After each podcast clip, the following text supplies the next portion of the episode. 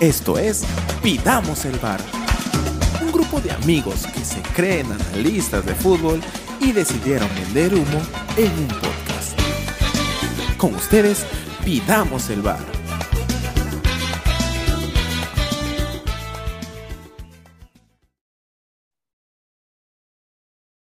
Hola, ¿qué tal? ¿Cómo están? Un nuevo programa de Pidamos el Bar. La verdad que con eh, hoy a casi menos de 48 horas de lo que será el partido más importante de la selección peruana de cara al tramo final de este Mundial Qatar 2022. Y como no era eh, y no podemos ser ajenos a este partido, al rival Australia, hoy nos acompaña casi todo el staff Gabo, ahí está, Gabo, Gabo justo se va cuando empezamos, pero ya, ya ingresó. Eh, nos acompaña casi medio abandonador, pues. pero qué raro, no es del Madrid, qué raro. Este, ya ahí está, ahí tenemos, Gabo. Entonces, estamos casi todo el staff que ya vamos a ir presentándolos, los que conocen, pero tenemos un invitado especial, ¿sí? Como les decía, cada vez que Perú juega un partido importante, ya hemos tenido invitados paraguayos, ecuatorianos, colombianos, y hoy eh, tenemos un casi australiano, ¿no? Hoy nos acompaña Juan Manuel Diangelo, me corregirá Juan Manuel si eh, eh, estoy pronunciando bien tu apellido. Sí, sí, está perfecto, está perfecto. Muy bien, ahí ya lo he escuchado. Él es casi australiano, él es argentino. Pero ¿cuál es eh, eh, su relación con el fútbol australiano. Hoy lo vamos a saber. Lo único que les puedo adelantar que él es el autor de un libro que se llama Soqueros, que habla del fútbol australiano. Entonces, sabe mucho más de los cinco que estamos acá sentados y seguro de los muchos eh, personas que hoy nos escuchan. Así que, Juan Manuel, bienvenido. Muchas gracias, ¿cómo les va? Bien, bien, bien. Yo saliendo de un proceso de COVID, y aquí te presento un poco a, los chicos del staff. André y Armando Shimomura son hermanos, chicos. ¿Qué tal, eh, Juan Manuel? Bienvenido, gracias por, por estar Muchas aquí. gracias. Muchas gracias. Hola, Tarolas. Hola, Juan Manuel, gracias por tu tiempo, gracias por estar aquí. No, por favor, no hay, problema, un placer. Tenemos a Joshua, que, que, está por el lado de arriba, con su fondo de, de banca de suplentes contra suplente. ¿Cómo estás, Juan Manuel? Un gusto, un gusto para todos. Muy bien, muy bien, por suerte, muchas gracias. Dale, dale, sí, seguro que, seguro que en Argentina más frío que acá en Lima, pero en Lima también con frío. No, sí, hace mucho frío acá también. Y finalmente, Milko, eh, ahí con un fondo de la Padula, nuestro goleador. ¿Qué tal, Milko? Muy bien, sí, bienvenido, Juancito. Un gusto tenerte. Muchas gracias, muchas gracias. Un saludo. Muy bien, muy bien. Justo Juan, Juan Manuel, este, nosotros somos seis en el staff y quien no nos puede acompañar es tu tocayo, se llama Juan. Un, un ah, saludo a Juan. Sí, sí, sí, Juancito está en plena, este, a, previas de dar un examen importante el día de, de, mañana, así que un abrazo a Juan. Pero nada, vamos a lo que nos interesa. Te dejo con Joshua que, tiene, que va a arrancar con algunas preguntas, ¿sí? Dale, ¿Cómo estás? ¿Qué tal? ¿Cómo estás, Juan Manuel? En verdad, eh, gracias por acompañarnos. En verdad, no hay problema, un placer.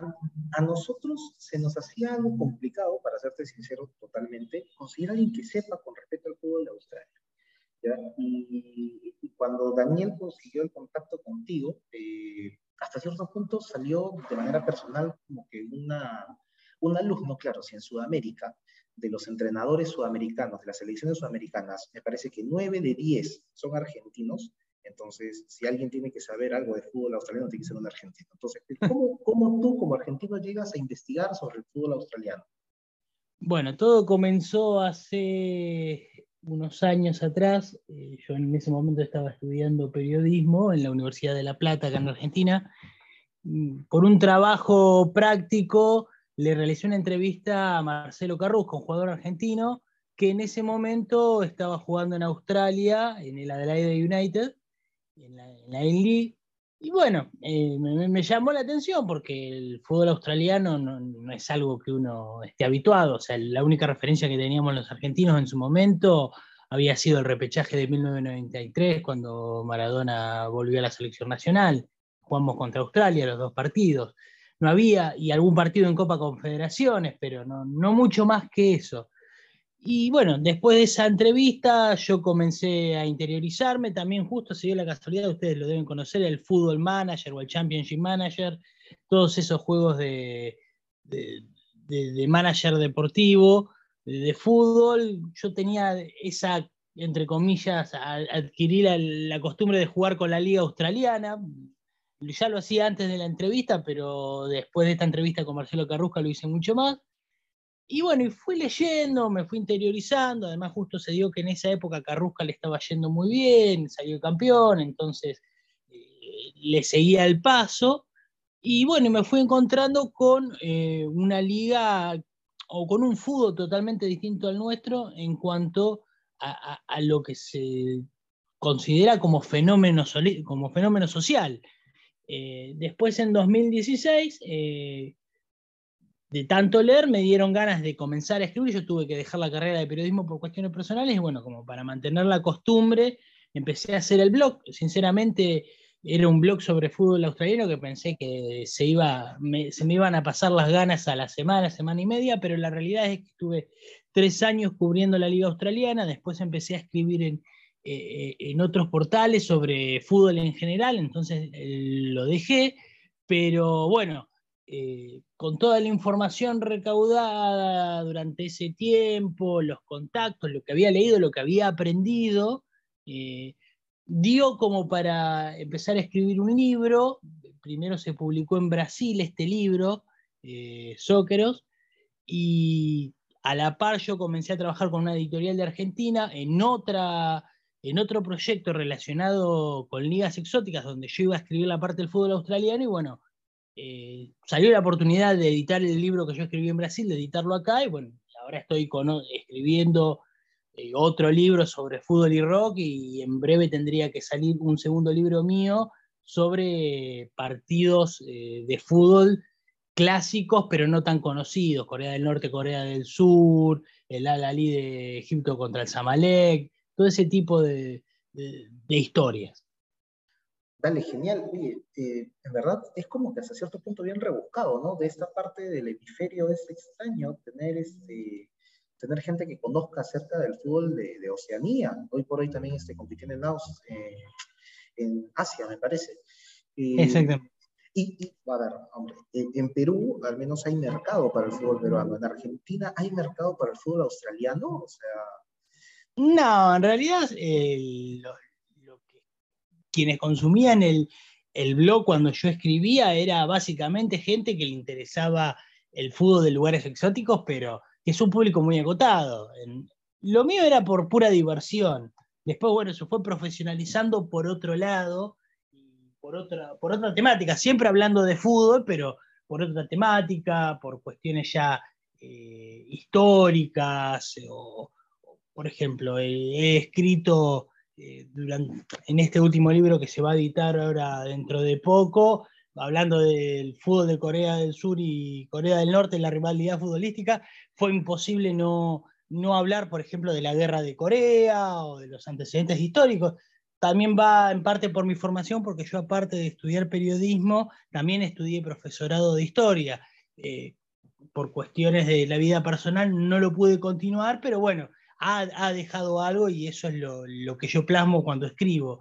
Eh, es buscarle la, vuelta, no solamente hablar de lo deportivo, sino lo del contexto histórico que rodea todo.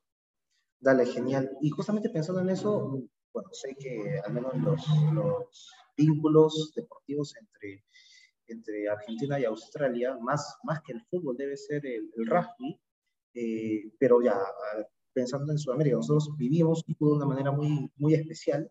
En Argentina seguramente lo viven mucho más, más potente que en Perú. Nosotros creo que lo hemos aprendido a vivir hasta cierto punto, cómo lo viven los argentinos. Eh, ¿Cómo se vive el fútbol en Australia? ¿Cómo es el movimiento social hacia el fútbol? es un fenómeno. Compite con otros deportes quizás Claro. A ver, en Australia el fútbol es un deporte de tercer orden. Eh, algo que para nosotros sería impensado, allá es, eh, es, un deporte que tiene un público muy pequeño que, se ha ido, que ha ido ampliando su base de espectadores, pero que está sometido constantemente a, cuestiones ajenas que, que le juegan en contra. A ver, el fútbol llega a Australia, como en todo el mundo, por los marineros ingleses del siglo XIX que, trajeron, el deporte a, Australia. Pero no tuvo tanto arraigo. Recién tuvo arraigo firme eh, después de la Segunda Guerra Mundial, cuando eh, miles de refugiados que escapaban de la guerra o de la situación crítica de posguerra se afincaron en Australia muchos del este europeo, italianos, griegos, eh, y trajeron la cultura del fútbol y formaron clubes, eh, sociedades, armaron sus propias ligas.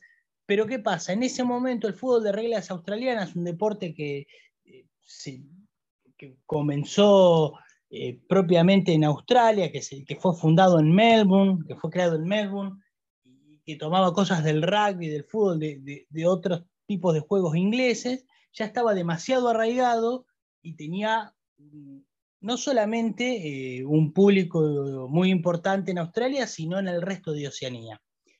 Además de que era considerado, al ser del deporte nacional, era considerado eh, como una parte de la esencia del ser australiano.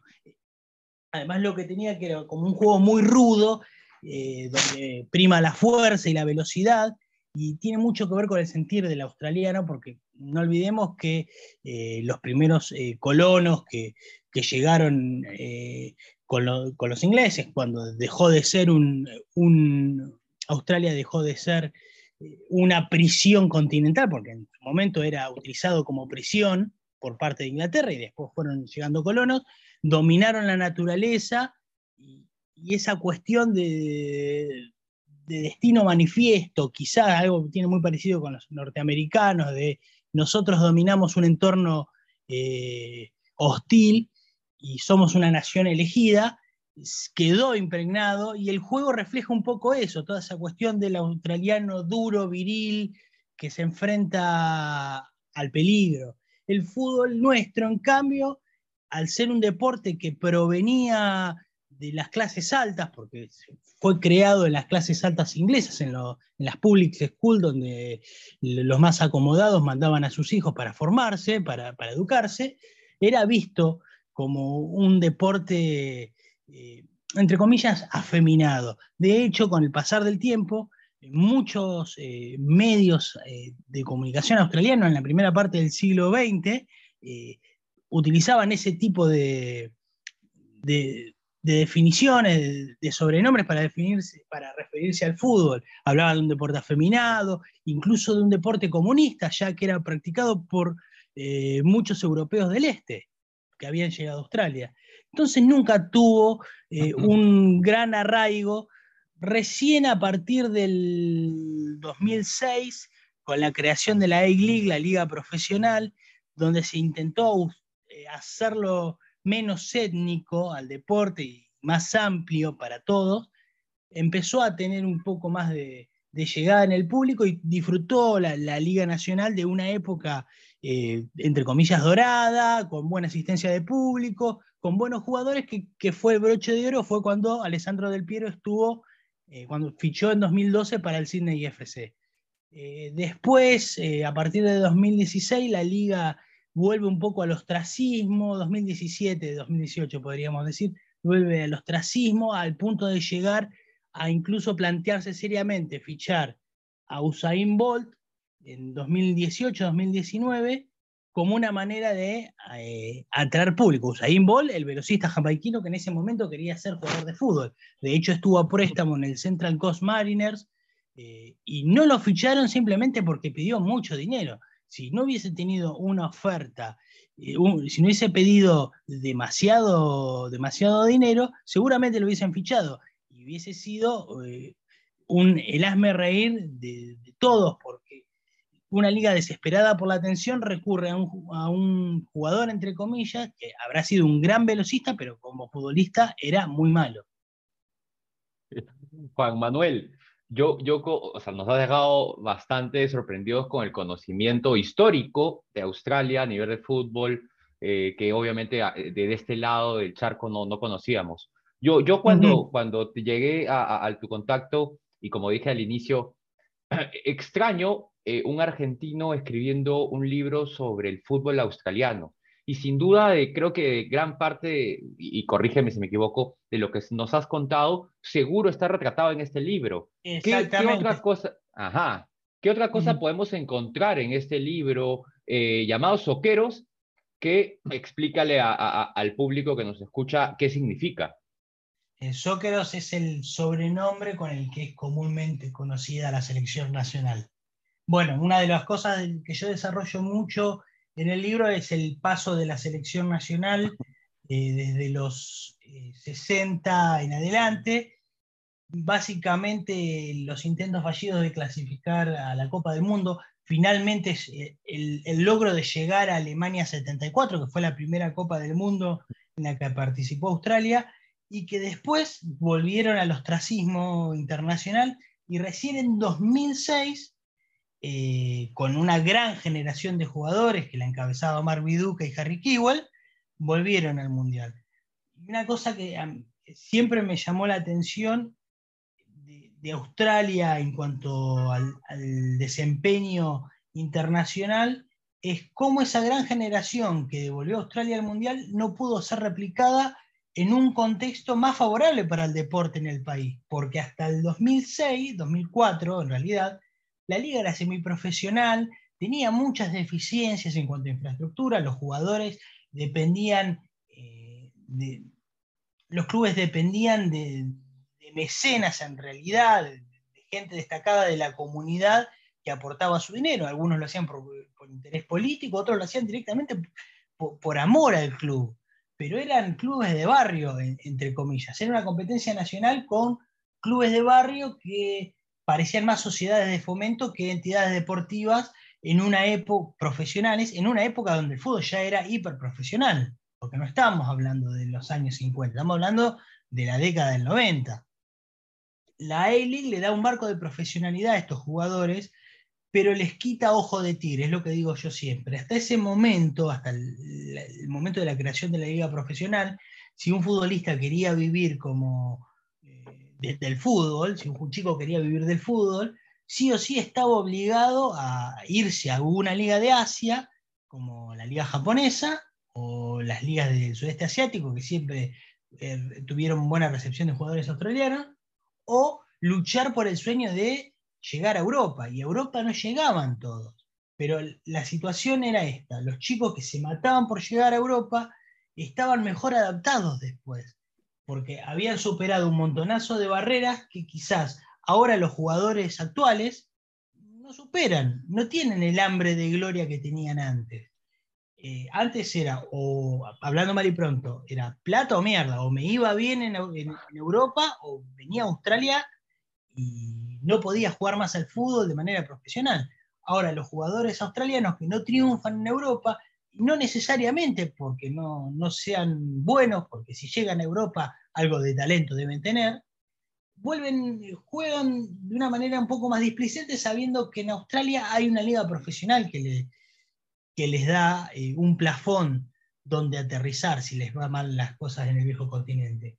Y para colmo de males, la liga es, una estructura cerrada como la Major League Soccer de Estados Unidos, por lo tanto no tienen descensos.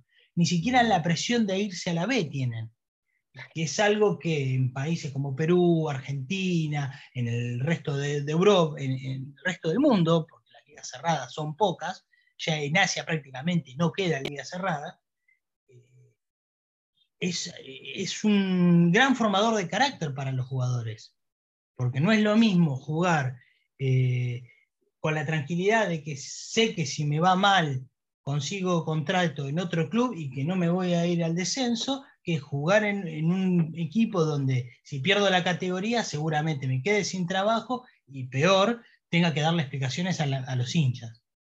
Juan Manuel, hola. hola, ¿qué tal? Yo, yo creo también que una liga que no tiene descenso pierde competitividad, ¿no?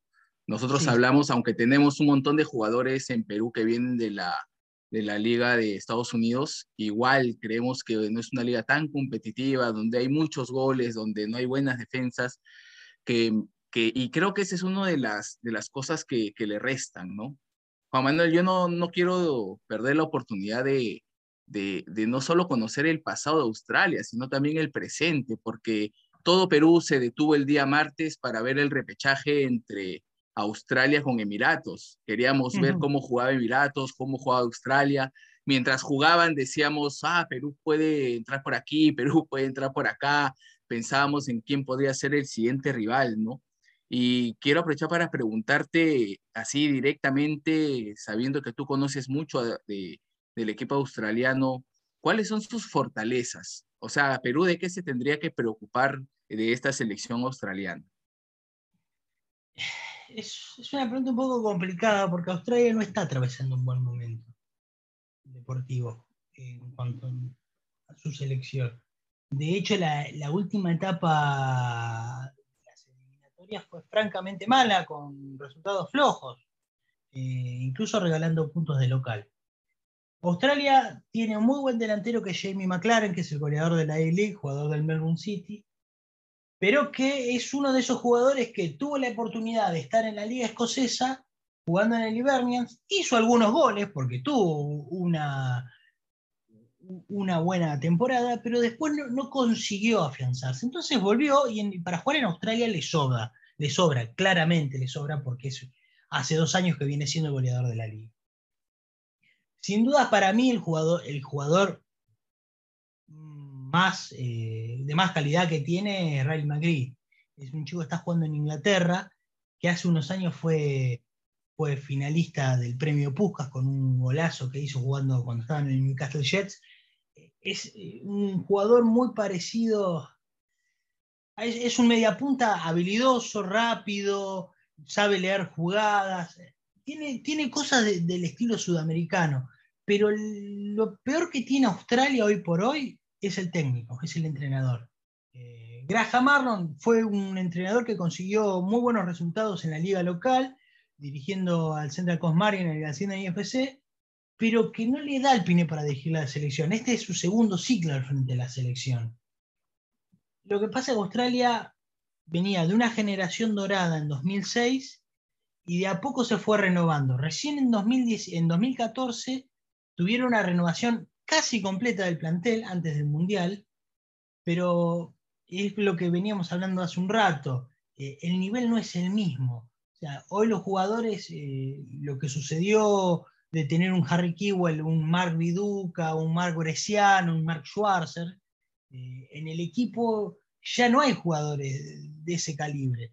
En su momento parecía que Aaron Muy iba a ser un, un futbolista de los considerados elite, tuvo buenas temporadas en Inglaterra, pero después terminó en la Liga China y se fue decantando su nivel, fue, fue perdiendo, ¿cómo podríamos explicarlo? Competitividad también. Irse a China implicó perder con mucha competitividad. Tiene jugadores buenos, claramente los tiene, porque hoy por hoy nadie lleva una selección que participa en mundiales no siendo un buen equipo pero yo siempre me han preguntado mucho esto en los últimos días y yo siempre digo lo mismo. Perú, sin ser la Perú que estuvo en Rusia 2018, eh, sigue siendo candidato para el partido, definitivamente.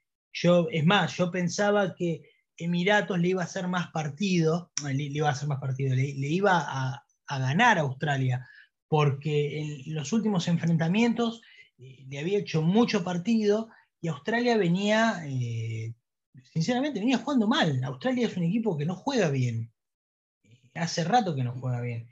En su momento, eh, Ange Postecoglou, durante la Copa de Asia 2015, logró un funcionamiento que después se fue diluyendo ese equipo y clasificó a Rusia 2018 también casi con la lengua afuera, con las últimas, pero clasificó al fin.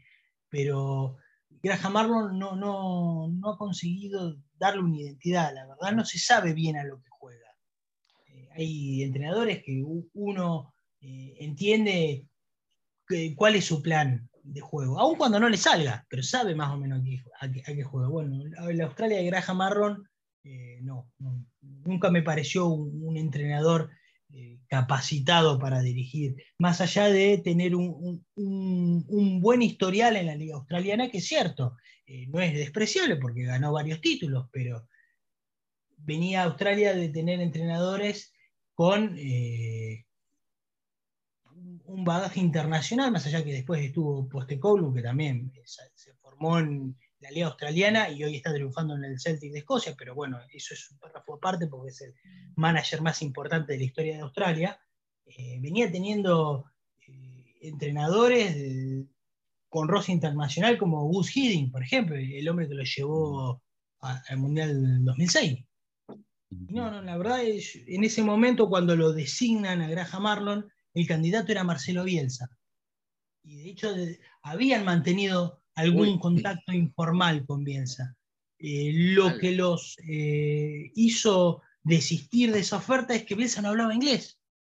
Imagínense. Ah, bueno, ya. miren esa cuestión de la comunicación. Y Bielsa estuvo dos años y medio, tres años en el Leeds haciendo historia después.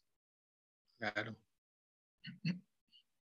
Juan Manuel, y una, una consulta, este, porque nosotros, bueno, eh, como peruanos, viendo nuestra selección, eh, viendo el partido también del repechaje y, no solamente eso, sino también el partido que tuvimos con Australia en el Mundial pasado, ¿no? el último partido de, la fase de grupos.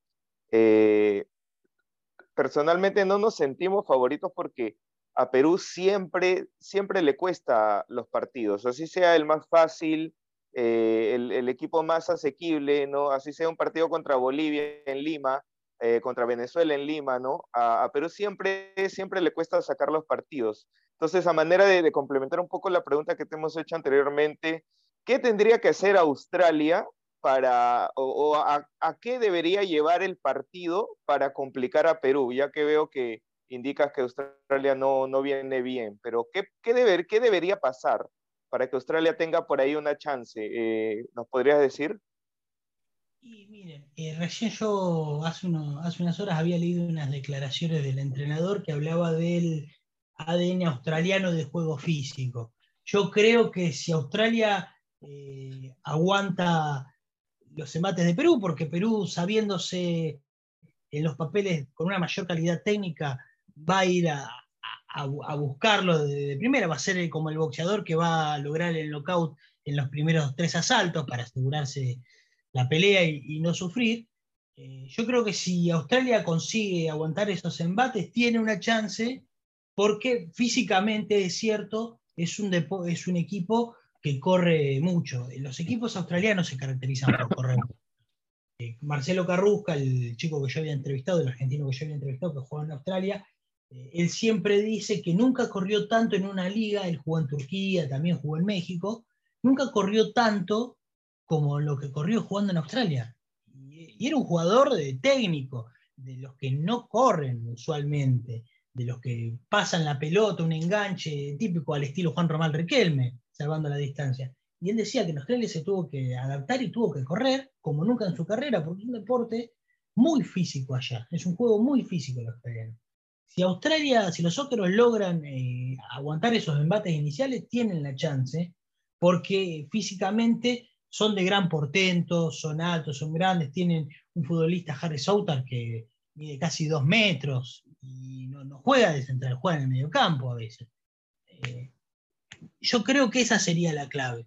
Lo que me sorprende que el entrenador haya dejado de lado a Bruno Fornaroli. Bruno Fornaroli es un jugador uruguayo que hace años está jugando en Australia, que fue, se nacionalizó recientemente y lo convocó para las dos últimas jornadas de la fase de grupo de eliminatorias. Porque tenía delanteros lesionados y lo convocó. Y es uno de los goleadores históricos de la liga. Después, para el repechaje contra Emiratos Árabes, lo dejó afuera de la lista. Y todavía, si bien ya no, no hay tiempo para, para convocar a, nuevos jugadores, me sigue haciendo ruido que no lo haya llevado para un eventual partido contra Perú, un futbolista sudamericano que conoce el estilo, que lo ha enfrentado, porque eh, Fornaroli jugó en San Lorenzo, jugó en distintos clubes de. jugó Libertadores, si mal no recuerdo, en Nacional. Claro, jugó, Copas, ha, tenido la chance de enfrentar a, rivales peruanos. Entonces, ya con eso tenés una referencia. Y es increíble, es una de las cosas por las que yo digo que no es un entrenador que, que Graham Arnold que haya estado a la altura de la selección australiana, porque no ha sabido, eh, ¿cómo poder explicarlo? E- evaluar las cosas a largo plazo. Él fue muy en el inmediato. Eh, de, de- de hecho, va en línea a lo que hemos visto de Australia, ¿no? Sí. Este, la- creo que la principal fortaleza es el estado físico y se vio claramente con Emiratos Árabes Unidos que al minuto 70 ya estaba con la lengua afuera, ¿no? Claro, claro. Claro, Australia y va, a buen- co- va- va a correr igual en el minuto 1 como en el minuto 90. Eso es seguro. Sí, Juan Manuel, El y, y- es que y buen dato, por- y, y buen dato porque, o sea, lo que dice si es que Australia aguante el partido, acá en Perú ah, sabemos que las fortalezas de Perú, sabemos que tiene un buen toque, sabemos que es un equipo que ha aprendido a marcar, ha aprendido a presionar, pero la falta de gol, nosotros somos capaces de llegar muchas veces al arco y ha habido partidos que no la hemos invocado. Entonces, Claro. ese temor es el que, el que hay en nuestro corazón, ¿no? Y yo creo que si Australia logra llegar con cero al segundo tiempo y, y deja pasar los minutos, a Perú se le va a complicar. Y sí lo vi a Australia enterito, o sea, acabó el partido y vi a los jugadores corriendo como si fuera el minuto uno, dos. Así que lo que dices tiene mucha razón. Y yo lo que sí vi en Australia es que yo no sé si sea verdad, pero la pierden en salida, Juan Manuel. No sé si sea un dato que, que, tú lo tengas. Sí, eh, es. A ver, es, también depende del rival, creo yo también. Si, si los aprietan muy arriba, eh, son de perderla fácil. El, el tema es, es, ya te digo, es revolearla y aguantar. Yo creo que ese va a ser Porque el mirá, plan de Australia. Emiratos dejaba que, que lleguen a la media cancha y no los presionaban hasta que pasaran la media cancha. Claro, claro. El, te- el tema es así. Australia, los defensores australianos, ya te digo, tienen un gran eh, rigor físico. Son grandes, son altos, son, eh, todos los deportistas australianos suelen, suelen ser de, de- de gran tamaño, de gran porte. Pero técnicamente, a ver, no, no- no van a salir jugando de abajo, no les conviene salir jugando de abajo como podría ser eh, una España, por ejemplo, o misma Argentina, que no, Claro, no, no, no, no claro. lo hace tanto, pero te- tiene jugadores como para hacerlo. El, el plan, yo sigo sosteniendo, si Australia quiere conseguir la clasificación, el plan es revolearla para arriba y aguantar el segundo tiempo. Cuando a Perú le empiece, no solamente le empiece a preocuparle, como dicen ustedes, que, que llega mucho pero no convierte, pero también cuando le empiecen a fallar las piernas, en los últimos minutos donde puede sacar la diferencia. De hecho, contra Emiratos fue así. Sí. Eh, contra Emiratos, eh, en la última parte del partido consigue el gol de triunfo. Correcto, sí. Cuando vimos el, el partido del repechaje sentimos eso, ¿no? De que, de que Australia apuntaba a destruir a Emiratos Árabes en los últimos minutos, porque, verdad, sí, les, les da- le cuesta muchísimo salir jugando desde atrás. Eh, nosotros hemos visto a Perú eh, ya en un mundial. En realidad, ninguno de nosotros había visto a Perú en un mundial antes. Entonces, eh, fue como que el, el tope de, de calidad de Perú hasta ese momento. El Perú de ahora juega distinto. El Perú de antes era un 4-4-2, bien marcado, teníamos un punta y alguien que lo acompañaba. El Perú de ahora juega con un 4-3-3, más o menos con una mezcla entre los que llegan a los costados como extremos o que se corren un poquito detrás del punta, y con un punta que no es Paolo, un punta como la Padula, que juega más a los espacios en lugar del pelotazo para aguantarla y esperar que los acompañe. Pero, ¿cómo es esta Australia? O sea, hemos visto esta Australia hace poquito contra Emiratos Árabes un partido en el que debieron jugarse el todo por el todo y nos ha quedado todavía la duda de qué tanto crecimiento pudo haber eh, pudo haberse hecho en comparación a la Australia del Mundial pasado, que justamente en el último partido eh, no nos hizo problemas a Perú. A Perú no le hizo problemas a Australia el Mundial pasado. Esta Australia, eh, de, ¿tú dirías que ha mejorado, evolucionado o al contrario, se ha quedado sentada viendo cómo los demás crecen? Es, es complicado, eh, porque en Rusia 2018 también marcó el final del último resabio de la era dorada, que era Tim Cahill, que fue su último mundial, el hombre Claro. récord de mundiales en Australia. Pero no, no, para mí no, no ha habido grandes crecimientos. Eh, en un momento se pensaba Daniel Arzani, no sé si se acuerdan, un chico muy joven, fue, el jugador más joven del, Mundial. En ese momento lo había comprado el, Melbourne City, estaba brillando en el Melbourne City, que era la filial del Manchester, y ya tenía destino asegurado para ir a, jugar al, Manchester City, que después lo se iba al Celtic. En ese momento Daniel Arzani era considerado una de las grandes promesas del fútbol, no de Australia, de Asia. Recordemos que Australia del 2006 está dentro de la Confederación Asiática. Eh, así que imagínense, bueno, ese chico eh, está bien, le jugaron mal en, contra las, las lesiones que tuvo, pero hoy por hoy desapareció completamente del mapa no se, no se lo vio más, estaba jugando. Suena, bien latino, ¿no? Daniel Lanzani, ¿me dices? No, Arsani, es... Eh, Arsani. Así, los, el padre, los padres creo que eran iraníes. Ah, Arsani. Ya, eh, Era, un chico, sí. Una consulta, por, por ejemplo, acá en Sudamérica, Europa lleva muchos jugadores, pero usualmente argentino, brasileño, si tú eres peruano, paraguayo, puede ser muy bueno, pero usualmente no te consideran. En Australia, ¿cómo es? ¿Tienen la misma dificultad? O sea, hay otros países que están sobre Australia para llamar gente. Tú puedes ser muy bueno en Australia, pero por ser australiano pierdes posibilidades. Y en un, momento, a finales de los 90 y principios del nuevo milenio, había muchos jugadores australianos jugando en la Liga Europea, pero porque el nivel era otro, el nivel del jugador australiano era otro. Van en línea con lo que dije hace un rato sobre ese ojo de tigre de llegar y decir, bueno, me tiene que ir sí o sí bien en, en Europa porque si tengo que volver a Australia me muero de hambre como futbolista. Eh, actualmente no hay tantos. Hay muchos en las categorías de ascenso, eh, en, las ligas del, nórdicas. Eh, en, el, este de Europa hay algunos chicos jugando, pero en los grandes equipos ya no, prácticamente no quedan. Eh, lo que sí, por ejemplo, el jugador australiano tiene, que yo siempre digo que es el jugador australiano, es el uruguayo de Asia. Tiene muy buena recepción en equipos, en equipos de Asia, sobre todo en la India. En la, Superliga India hay muchos jugadores australianos. Hubo una época que en la, en la J-League japonesa también los había en la Liga de Corea del Sur también, en las ligas del sudeste asiático siempre hay jugadores australianos. Eh, en el ámbito de, su propia confederación es considerado, es bien considerado, pero porque el nivel también eh, es mucho más parejo. A la hora de ir a pelear un puesto en los clubes de Europa, eh, no, hoy por hoy tienen las de perder. Dato, dato importante sobre Daniel Hola. Dani, se te fue el audio. Se te fue el audio. Ahí está, está. Ahora sorry, sorry. Entonces decía, ahí se me escucha, ¿no? Sí.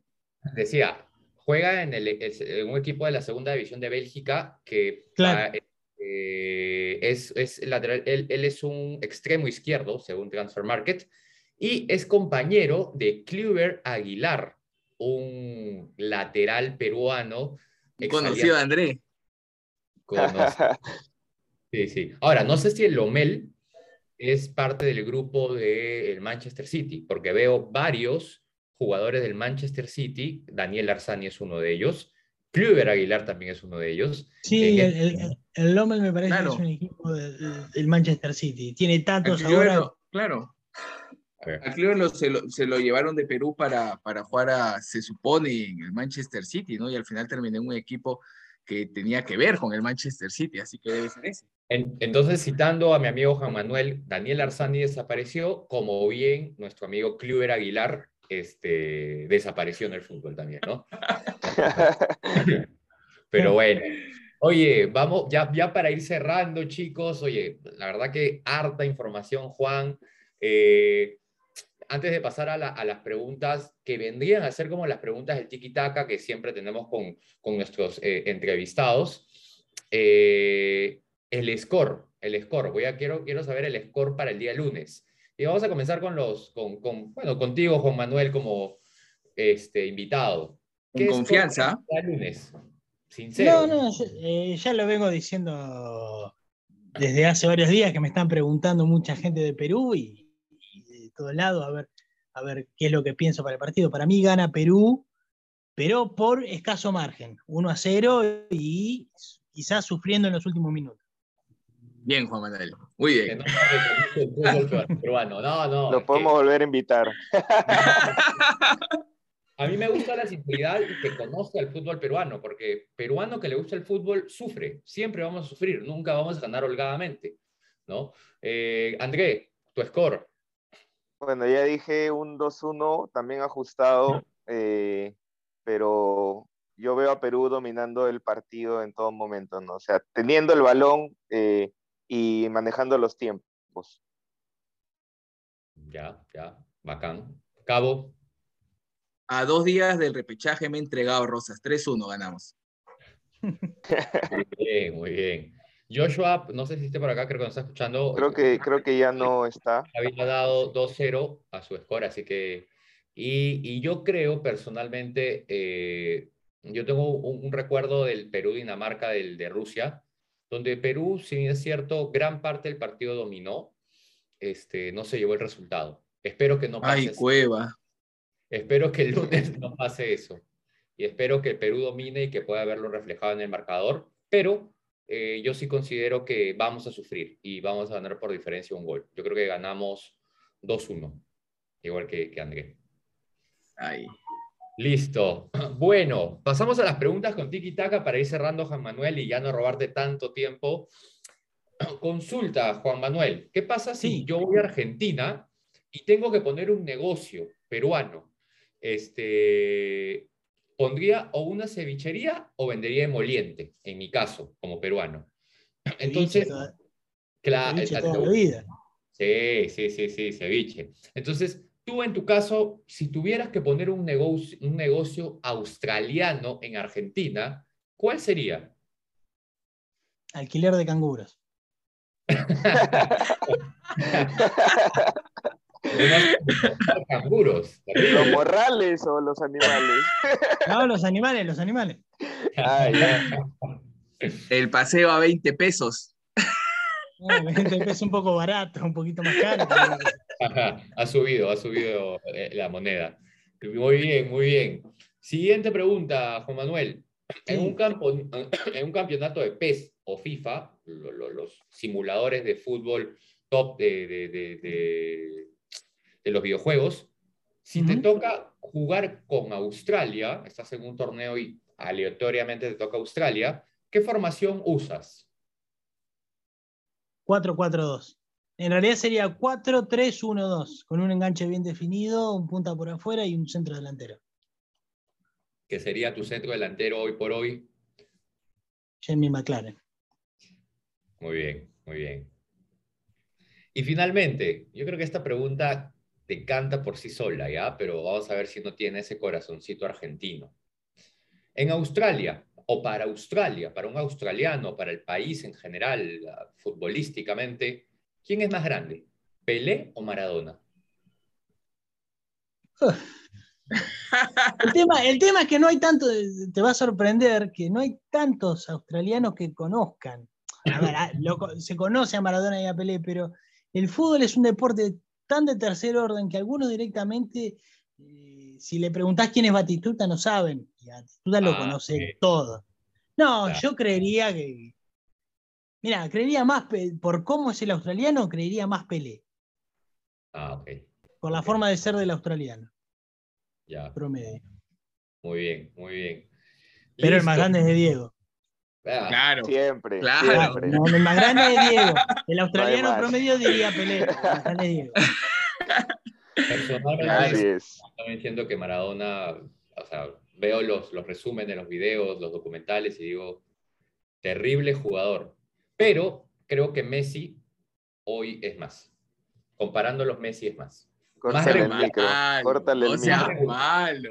Para mí, No sea más. malo. No sé, no sé Maradona- tú- Maradona se va a Italia y saca campeón al Nápoles. No, yo o sea, sé. Eh, El, el Messi, Messi se queda con Barcelona y, y, y ¿qué? Media tabla. Yo sé, No sea pero malo. No, Diego no le jalen la lengua a Juan Manuel, que acá hablamos tres horas más de Maradona. No, Diego Armando Maradona no tuvo la regularidad de Messi. O sea, tuvo temporada No seas malo. O sea, premio Córtale el micro a Rosas, córtale el micro. ¿Qué opina, ¿Qué opina Juan Manuel? ¿Tú qué opinas, Juan Manuel? Eh, eh, Diego va a ser el más grande siempre. Eh, por, más, por más, yo, eh, Messi es el mejor jugador de, de- de- de hace, desde hace 10 años, es el mejor jugador del mundo y nadie creo, salvo Cristiano Ronaldo, ha tenido una regularidad como la que ha tenido él. Los dos. Pero Diego, ya te lo dijeron, Diego fue a Nápoles y salió campeón contra la Juventus de Platini, Claro. por ejemplo, por poner tu Claro. nombre. Y, Claro. y el tipo peleó prácticamente peleó una guerra en el campo de juego. Sí, sí, sí. sí. O sea, a, que partir, le- claro, a- a partir gol- de eso ya no hay discusión. ese gol que le hace Inglaterra va más allá del fútbol, Juan Manuel. Exactamente. Por eso Tú me Claro. dices, este, háblame del Mundial de México y todos te dicen el partido de Argentina-Inglaterra. Ese partido te resume el Mundial, ni siquiera la final. Ese Claro, partido. es que, es que en realidad para nosotros el, el- el mundial era eso. Después lo- le- le- le- ganarle a Alemania en la final fue la chapa. Y luego tu- tuvo un partido, el partido siguiente contra Bélgica, mucho mejor que el que tuvo contra Inglaterra. Así es. Porque contra Bélgica fue directamente, debe ser, si no fue el mejor partido de su, de, de su carrera, eh, pega en el palo. Porque fue, hizo dos goles y dos golazos hizo. Eh, Pero claro. el partido, la, la- la- la significación del partido contra Inglaterra, eh, hay, yo conozco, conozco la historia, es conocida acá, de un ex veterano de Malvinas que se cortó una, se rompió una cuerda vocal, vocal gritando el segundo gol contra Inglaterra. Wow. Y le cambió la voz para siempre. Se rompió una cuerda Em- vocal gritando un gol. Es más, Juan Manuel, pueden aparecer 30 Mbappé, pero el Diego siempre va a ser el más grande. ¿ah? Así Pero, es. Es- Oye, Mbappé, mm, estás hablando de un escalón más abajo, ¿ah? Más abajo todavía. no hay punto de comparación. na- Nadie, nadie hizo No mejor a sus no compañeros como lo, hizo, como lo hizo Diego. Así Claro. es. Cani- Diego hizo- se hizo famoso gracias al Diego. Ah, bueno, pero Caniggia era un jugadorazo. Caniggia era un jugadorazo que tomó malas decisiones en su vida y, no pudo alcanzar el potencial que, que tenía para alcanzar. Pero nadie potenció a, sus compañeros, como digo, no hubo otro jugador, ni Pelé, porque Pelé jugó con Garrincha, Con cracks, con, sí. Ah, con crack. cracks que, que eran de. Garri- Garrincha gana el Mundial de Chile, lo gana él solo, con un Pelé prácticamente lesionado que no, que no, no jugó la última parte del Mundial, y lo gana él solo.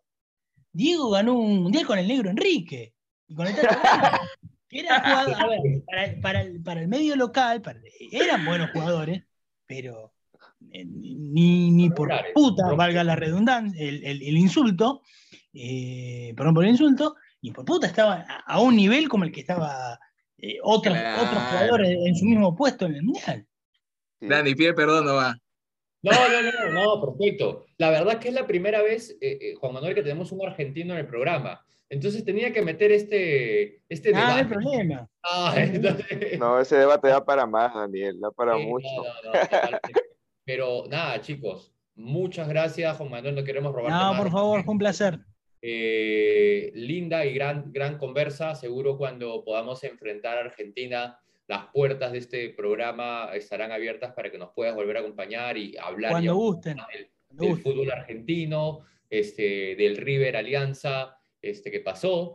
Este, ¿Hincha de qué equipo en Argentina, Juan Manuel?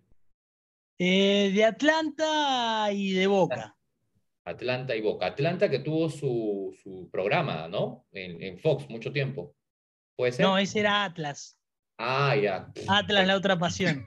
No, no. Atlanta es un, es, eh, un equipo de, de barrio de Villa Crespo, de, de Capital Federal, de Buenos Aires. Ah, ok, ok, ok, ok. Y Boca. Y Boca. Eso por mandato familiar y Atlanta por una cuestión personal de que siempre me los colores son los mismos, pero además también por, por una historia de que una mascota que tenían en los años 20 murió y le embalsamaron. Y me, siempre me gustó esa, esa Ah. historia del perro Napoleón. Búsquenla después que está muy buena y, y me terminó llamando para hacerme hincha Atlanta también. Muy bien, muy bien. Pero en relación a eso, Juan Manuel, ¿dónde te pueden encontrar eh, las personas que nos escuchan en redes? ¿Cómo pueden encontrar, cómo pueden acceder a tu libro y a los libros que están lanzando? Cuéntanos un poco. Bueno, los libros se pueden adquirir a través de la página de la editorial Libro Fútbol, se llama la editorial, se hacen envíos a todo el mundo, están en redes sociales. Y bueno, yo en Twitter, que es la, única red social que manejo, eh, soy arroba trotters con dos T. Perfecto, perfecto, perfecto, Juan Manuel. Una última pregunta rápida. ¿Eres hincha de algún equipo en Australia? En algún momento tenía alguna simpatía por el Newcastle Jet, pero lo mío era más eh, mirar en general todo. No, había algún fanatismo por algún club. Me llamaba más la atención el fenómeno fútbol en Australia. Muy bien, muy bien, muy bien. Listo. Muchas gracias, Juan Manuel. Realmente gran conversación la de hoy. Eh, Muchas gracias. Espero que les haya gustado también a todos los que nos han escuchado hasta ahora. Y eh, ya nos encontramos en el post partido Perú-Australia. Espero que con ese segundo mundial que lo tenemos tan cerca, segundo mundial consecutivo, con una alegría que nos puede dar la selección peruana y representante de Sudamérica para, para Qatar. Así que eso es, eso ha sido el programa por hoy. Arriba Perú y gracias chicos. Vamos, Perú. Gracias Juan Manuel. Muchas gracias, chicos. Chao. ¡Yay!